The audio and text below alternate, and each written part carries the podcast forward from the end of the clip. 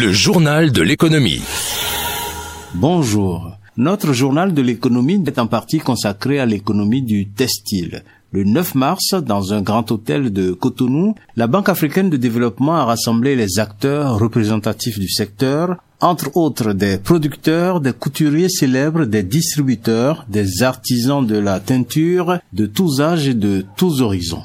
Nous sommes en plein dans le volet appui et accompagnement du secteur privé. Quand on écoute le représentant de la Banque africaine de développement au Bénin, on peut décrypter ses objectifs en quatre points. Rencontrer, écouter, comprendre puis agir. Robert Masumbuko. Tout le monde s'habille. Nous avons des centaines de milliers de paysans qui plantent du coton. Et en fait, c'est une économie quasiment invisible. Tout le monde a un tailleur. Mais les mettre ensemble et écouter l'ensemble des situations, ça a été un eye-opener, comme on dit en anglais. Vraiment, ça a donné un éclairage sur ces gens qui sont pleins de créativité, d'innovation et qui se débrouillent seuls dans des conditions pas toujours faciles. Et donc, euh, l'intention a été d'abord de les écouter, eux tous. Les grands tailleurs connus, les, les gens qui font de la teinture, du textile et tout ça, les écouter pour vraiment bien comprendre euh, leur situation afin que doucement nous puissions euh, identifier comment les accompagner. L'atelier a duré une matinée avec des présentations, des débats sur le secteur. Tous les sujets ont été balayés. Il y a eu des besoins formulés et surtout de l'écoute.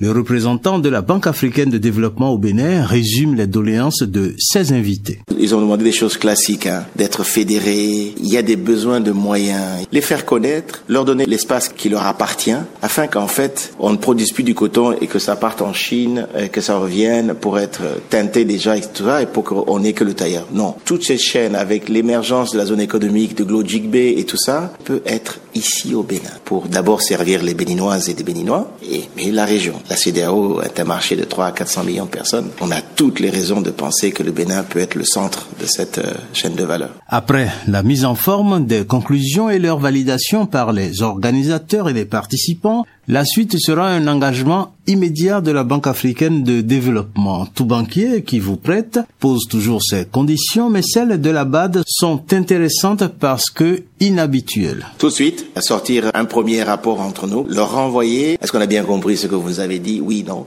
Et tout de suite, mobiliser les premières petites ressources. Vous savez, euh, en Afrique, avec un million d'euros, on peut faire beaucoup de choses. Hein et ça permet tout de suite d'organiser des choses. De... Bien évidemment, nous sommes une banque, hein, donc euh, c'est des plus gros financements. Après, on arrive, on dit non, ce secteur est très sérieux. Ce que je dis sur le textile, c'est valable dans les médias également. C'est créer, c'est donner, c'est faire la confiance. Donner confiance à ces actrices et à ces acteurs. Il y a des conditions pour en bénéficier. Ça sera la passion, ça sera l'expertise. Est-ce que vous aimez ce que vous faites? Est-ce que vous le faites bien? Est-ce que vous êtes sûr que si on vous accompagne, euh, vous allez tout de suite passer de, de 1 à 10 c'est surtout ça que nous et, plus du tout ces dossiers écrits des gros papiers, des machins que personne ne, ne, comprend et ne lit. Non, ces entrepreneurs, ces entrepreneuses femmes et hommes, ils veulent pas être la main tendue tout le temps. Ils veulent juste ce coup de pouce initial et après, après ils se débrouillent comme des grandes et des grands. Ce journal de l'économie se poursuit. Un mot maintenant sur la commercialisation des noix de cajou, campagne 2022-2023. Selon le relevé du Conseil des ministres du 15 mars,